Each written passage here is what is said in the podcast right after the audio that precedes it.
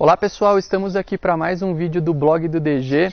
Cenário um pouco diferente do que vocês estão habituados. Espero que vocês gostem dessa, dessa nova maneira que estamos tentando desenvolver o, as nossas gravações. Quero lembrá-los de assinar, de se inscrever no nosso canal no YouTube, porque dessa maneira vocês não perdem nenhuma, nenhuma das novidades. Todo vídeo lançado vocês recebem uma notificação. Nosso tema de hoje é um tema sempre muito relevante e que já foi abordado aqui no canal do YouTube, que é a uso capião extrajudicial, um dos temas que estão na moda até hoje no universo jurídico. A uso capião extrajudicial foi uma figura introduzida no nosso direito pelo novo Código de Processo Civil, que inseriu o artigo 216-A na Lei de Registros Públicos, que é a lei federal número 6015 de 73.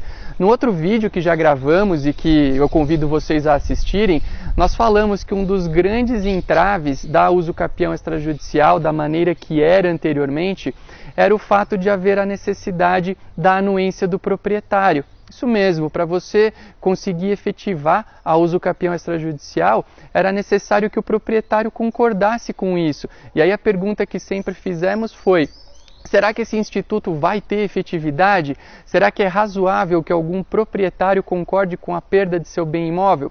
E hoje, após a mudança, uma mudança introduzida no nosso ordenamento jurídico pela Lei Federal 13465, é, houve uma flexibilização dentro do procedimento da usucapião extrajudicial que eu quero repassar aqui com vocês. A ideia é que hoje ainda é necessária a anuência do proprietário, mas caso o proprietário não seja encontrado, diferentemente do que acontecia anteriormente, o silêncio dele vai ser interpretado como concordância e não como discordância.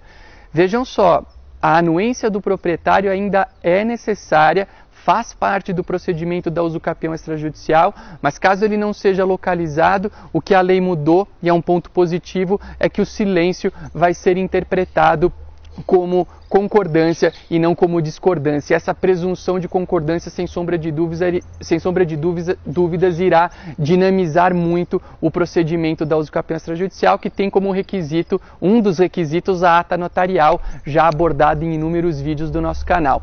Espero que vocês tenham gostado. Em breve retornaremos com outros conteúdos. Muito obrigado e até a próxima.